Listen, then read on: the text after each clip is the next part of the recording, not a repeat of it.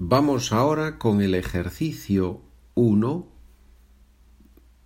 de del relato breve, de la historia corta, como quieras llamarlo, olvidadizo número 8. Ya sabes que estas historias están los textos, las transcripciones, con todos los ejercicios, todos los textos, todas las explicaciones están en mi página de internet SpanishWithPedro.com y que ahí también hay un enlace a la página de Amazon donde puedes comprar en grupos de cinco historias estos relatos.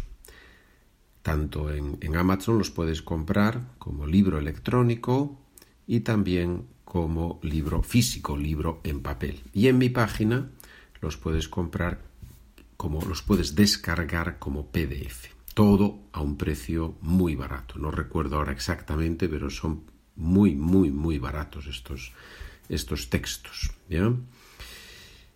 Y si los compras ya sabes que me estás ayudando, obviamente, a producir más materiales, más podcasts, más ejercicios. Por cierto, que ahora he abierto hace poco una, una sección en la página, en mi página, que se llama, en inglés, pero en español, ejercicios gratis, free exercises, donde pongo bastantes ejercicios de gramática y de vocabulario para ayudar a los estudiantes a trabajar con los podcasts, a entender la gramática y el vocabulario.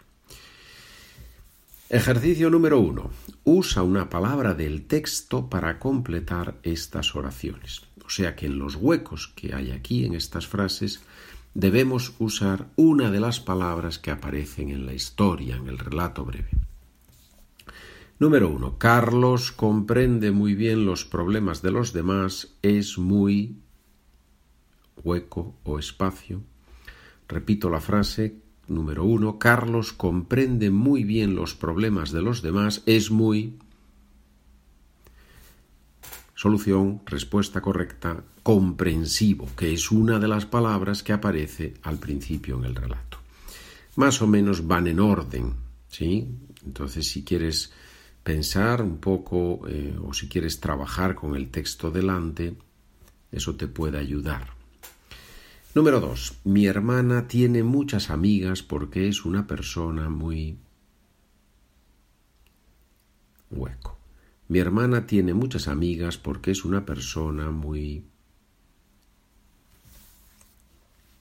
Número tres. Mi prima siempre hueco su lugar de vacaciones en el último momento. Mi prima siempre su lugar de vacaciones en el último momento.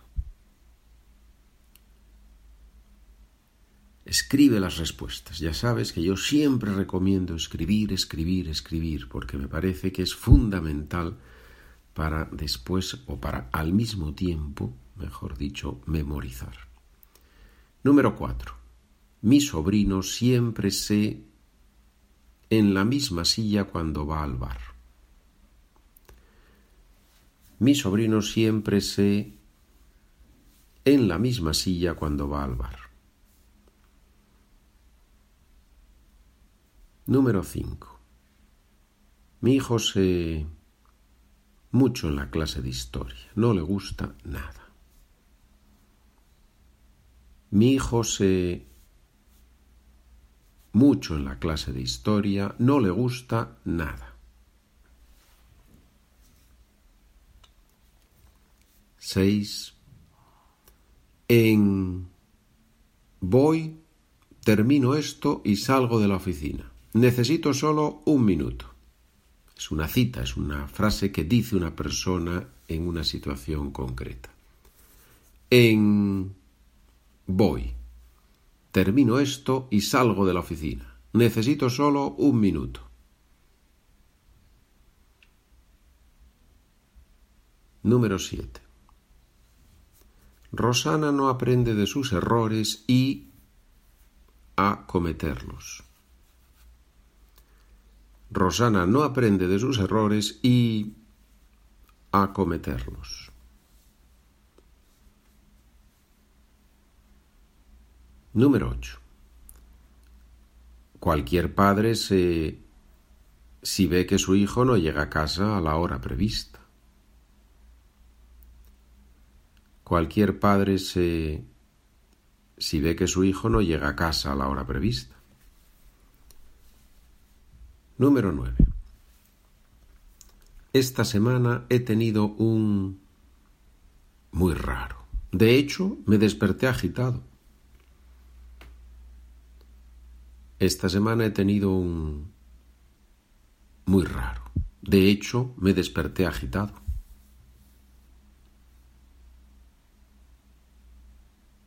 Número 10. Si el tren está a punto de salir, debemos ir para llegar a tiempo. Si el tren está a punto de salir, debemos ir para llegar a tiempo. Número 11. Hay garajes en los que hay que dar muchas vueltas para encontrarla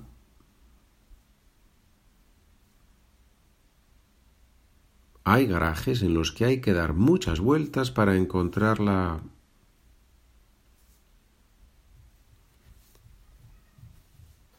Número 12. El repartidor no ha llegado y es tarde. A lo... no viene hoy, sino mañana. El repartidor no ha llegado y es tarde. A lo... no viene hoy, sino mañana. 13. El niño pequeño no se a jugar con los mayores. Tiene miedo. El niño pequeño no se a jugar con los mayores, tiene miedo. Siempre da miedo jugar con los mayores, ¿verdad? es que es muy grande, por eso no juego con él. Número 14. Esta semana he trabajado mucho por... Estoy tan cansado. Esta semana he trabajado mucho por Estoy tan cansado. Número 15 y último. Mi padre es tan que no recuerda nunca la fecha de su propio cumpleaños. Mi padre es tan que no recuerda nunca la fecha de su propio cumpleaños, señores. Increíble, ¿verdad? Muy bien. Bueno, Ahora, después de trabajar, de elaborar las respuestas en tu cabeza, en el texto, en el papel, mira las respuestas correctas y yo siempre recomiendo intentar usar después en tus clases, en tus conversaciones en español, intentar usar lo que has aprendido. Y después de varios días o incluso de dos semanas, volver a hacer el ejercicio. Vuelve a hacer el ejercicio. Es la forma. Hay que revisar, hay que repasar, hay que volver. Bien, bueno, señores, gracias por trabajar conmigo. Buen día, buena tarde, buena noche.